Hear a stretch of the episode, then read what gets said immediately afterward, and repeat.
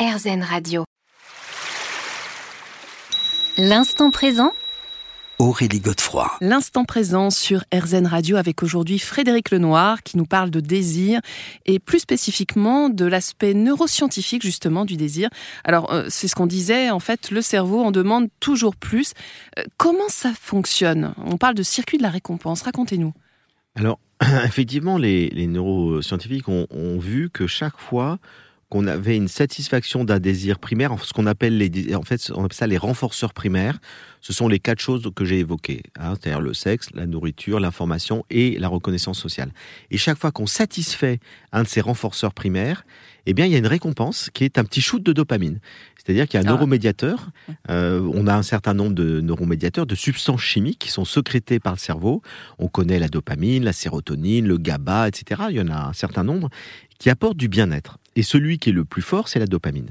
Et la dopamine nous apporte cette espèce de petit shoot de bien-être, de satisfaction. On se sent bien, de plaisir, on pourrait dire. C'est la substance du plaisir, la dopamine. Et donc, chaque fois que nous avons satisfait un de ces renforceurs primaires, nous avons un shoot de dopamine. Et du coup, ça nous pousse à rechercher encore. Et c'est pour ça que l'être humain se nourrit tout le temps, recherche du sexe. C'est lié à l'évolution, en fait. La dopamine est là euh, pour nous satisfaire et nous permettre de continuer à rechercher ce qui va nous faire grandir, évoluer, survivre, etc. Sauf qu'il n'y a pas de limite. Hmm. Et on s'est, on s'est aperçu qu'à aucun moment, euh, le, le striatum dit, stop. il y a toujours de la dopamine. Et du coup, nous devenons addicts à la dopamine.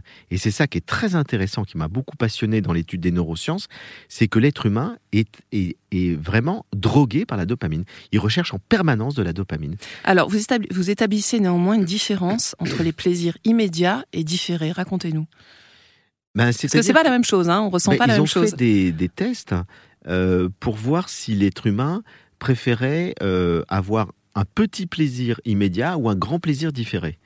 Euh, et on s'aperçoit, le résultat des tests, c'est qu'on préfère un petit plaisir immédiat parce qu'on se dit, vaut mieux l'avoir tout de suite parce qu'on ne sait pas si on l'aura après. Euh, on sécurise. Hein. Mais ça, vous savez, l'expérience a été faite par euh, Michaels, qui est un, psychologue américain, ça, ça date, hein. c'était déjà dans les années 50. Euh, et avec ses deux filles, il a eu l'idée, il s'est dit, tiens, je vais tester le plaisir différé et immédiat. Il leur a donné des, ces bonbons, là, les chamallows, mmh. en disant, bah, c'est leurs bonbons préférés. Est-ce que tu en veux un tout de suite ou deux dans trois minutes? Et leurs deux filles ont tenu 30 secondes, elles se sont jetées sur le chamallow. Et donc il s'est dit, tiens, c'est intéressant, on va faire ça sur les adultes. Et après, ils ont dit à des gens, est-ce que vous préférez avoir 1000 dollars maintenant ou 2000 dollars dans un an? Et eh ben, 90% des gens préféraient 1000 dollars maintenant. Parce qu'on se dit, au moins, je suis sûr de l'avoir. Et donc, on s'aperçoit que le cerveau humain fait qu'on préfère effectivement un plaisir immédiat, un plaisir différé. Mmh. Ce qui a pas mal de conséquences, hein, parce que ça veut dire qu'on a du mal aussi à, se projeter dans l'avenir, à construire C'est ce que j'allais dire, et c'est aussi un manque de confiance en la vie, quelque part, non? Oui, bah c'est, vous savez, c'est l'homme préhistorique qui est encore en nous. Hein. C'est que quand on vivait à des époques euh, où les dangers étaient permanents, euh, vous avez une proie, il vaut mieux la prendre tout de suite que de chercher une plus grosse proie dont vous n'êtes pas sûr de, de l'avoir. Et donc finalement, euh, l'être humain a gardé par son cerveau primaire ce sentiment que la vie est dangereuse, menaçante et qu'il faut tout de suite avoir ce qui est à notre portée de main. Alors, quid des réseaux sociaux dans ce contexte, Frédéric Lenoir? Eh bien, en fait, euh, on s'aperçoit que les jeunes aujourd'hui euh, sont complètement euh, shootés à la dopamine, c'est-à-dire qu'ils ont cette addiction très forte à la dopamine qui vient des réseaux sociaux parce qu'ils la recherchent à travers la reconnaissance sociale. Les adolescents sont très sensibles, plus que la moyenne, hein, plus que les enfants, plus ensuite que les adultes, à la comparaison sociale. On se compare, on regarde ses copains, les machins, et on compare nos fringues, nos pompes, etc. Et donc il y a cette comparaison qui fait que les réseaux sociaux, c'est une vitrine dans laquelle on cherche à donner une bonne image de soi. Mmh. Et en fait, ce qu'on s'aperçoit, c'est que ça joue énormément sur le striatum, hein, sur le cerveau primaire des ados, et qu'ils sont très anxieux d'être reconnus. Et les réseaux sociaux fait que c'est un lieu dans lequel ils investissent au fond complètement ce besoin de reconnaissance.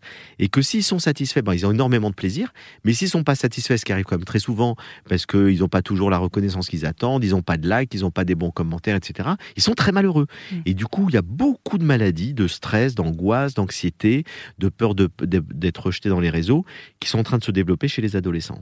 On se retrouve dans quelques minutes.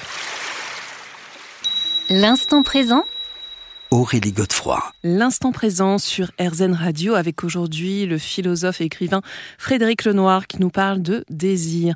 Alors Frédéric Lenoir, on vient à l'instant d'évoquer les réseaux sociaux, de l'impact que ça peut avoir sur nos jeunes.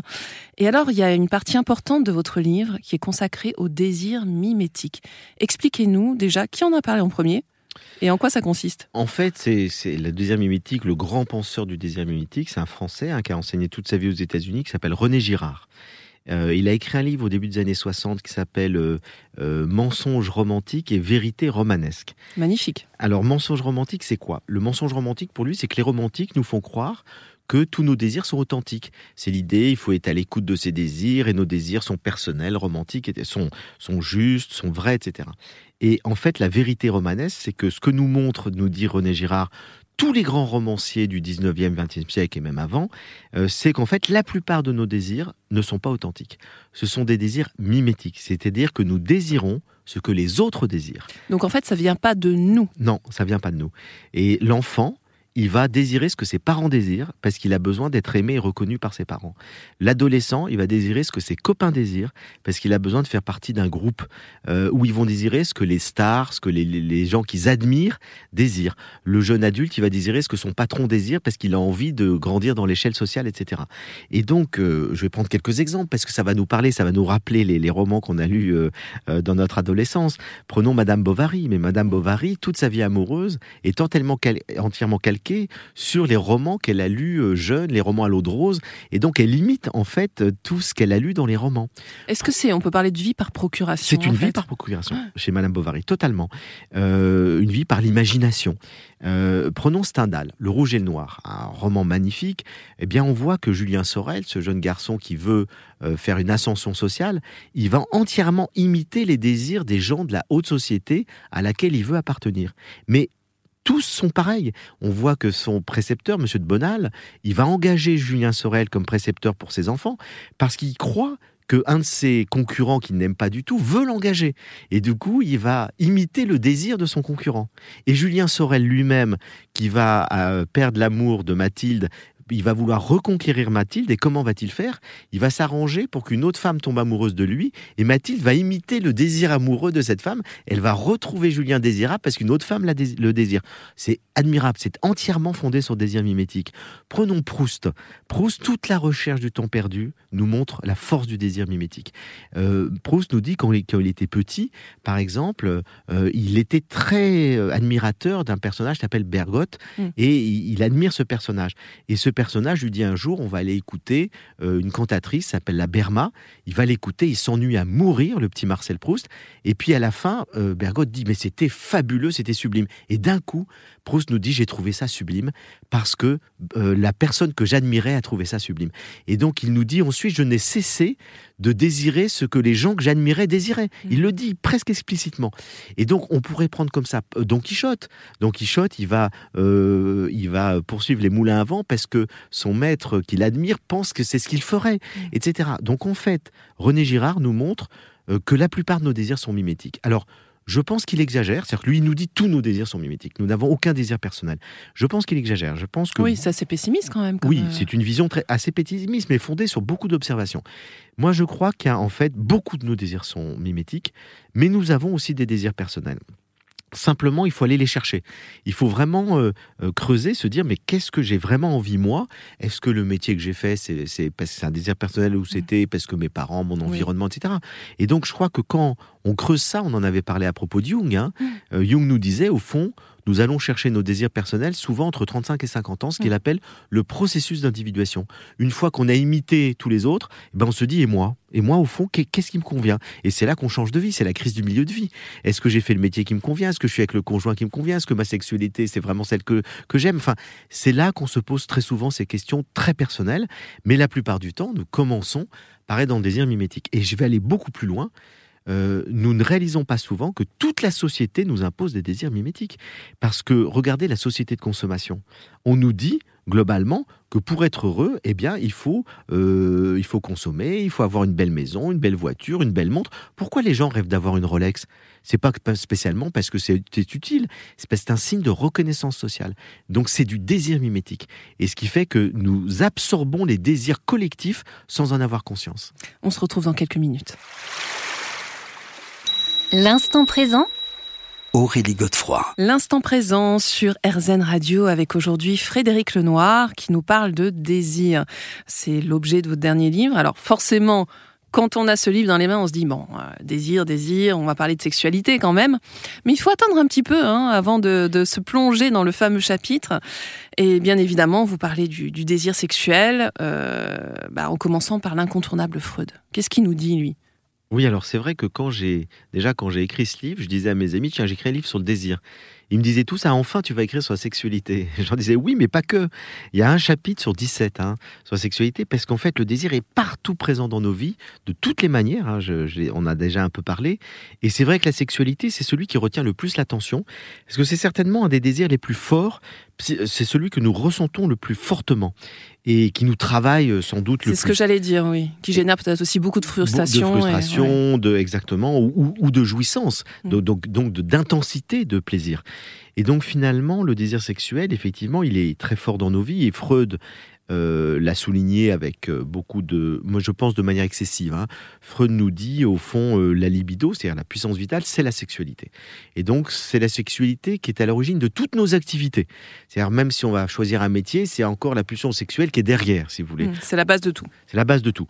Je pense qu'il est, qu'il est excessif.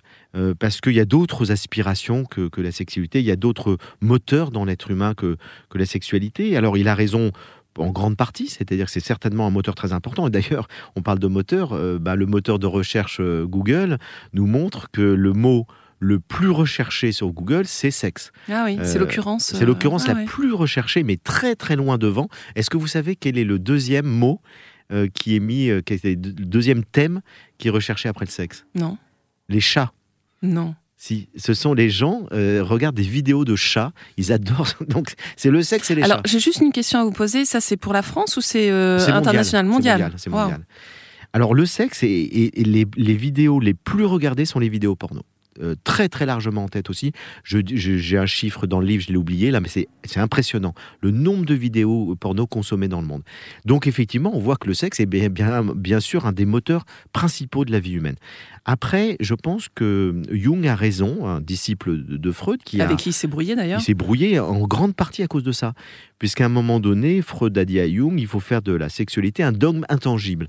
Et Jung lui a dit non, euh, en science, il n'y a pas de dogme, euh, et, notamment sur l'action de la sexualité, il dit oui, c'est très important, mais il n'y a pas que ça. Euh, Jung explique, et très justement, que par exemple, la quête spirituelle n'est pas mue par la sexualité. Mmh. On peut avoir besoin de s'accomplir, de se réaliser, de développer une qualité d'humanité qui n'est pas liée à la pulsion sexuelle. Mmh. Et donc finalement, je crois que Freud a raison pour l'essentiel, le sexe est essentiel, c'est quelque chose de très prenant, mais ce n'est pas la totalité de nos motivations. Hmm. Alors ce que vous dites dans votre livre, et ça je trouve ça passionnant, c'est que le désir sexuel quand même mobilise à la fois notre biologie, notre cerveau, nos émotions et notre psyché. C'est pas une mince affaire. Hein non, alors la psyché, euh, Freud l'a très bien montré, hein, la, dimension psychique. Pour beaucoup de, nos, notre inconscient vient en grande partie de, de sexualité refoulée, mais pas uniquement. Euh, et puis aujourd'hui, la biologie a montré effectivement euh, toute la, la, place que jouaient les différents, euh, notre cerveau, toute la dimension biologique au fond qu'il y a derrière la sexualité. Donc c'est et puis nos émotions, évidemment. Et c'est ça. Et d'ailleurs, la sexualité humaine, elle, elle est aussi assez différente de la sexualité des animaux. Il y a toute une part imaginative. On projette, on transfère, on imagine. Mmh. il y a, Ce qui explique la passion amoureuse entre voilà. autres. On projette énormément, on s'attend. Et donc, elle est très complexe la sexualité humaine. C'est là qu'on voit la différence entre le désir et le besoin. Euh, on peut avoir besoin de faire l'amour, mais on peut désirer faire l'amour avec telle personne. Et là, ça prend une dimension extraordinairement magique, parce que il y a toute une part d'émotion, de sentiments, de rêves, de transfert. De... C'est très complexe la sexualité humaine. Mm. Donc ça, Freud l'a très bien montré. Euh, après, euh, ce qui m'a beaucoup intéressé dans le, chapitre que j'ai écrit sur la sexualité, c'est que j'ai un peu enquêté sur la sexualité aujourd'hui, et notamment dans la société française. Et là, j'ai une grosse surprise. Alors que vous nous réserverez pour la suite de cette émission, Frédéric Lenoir.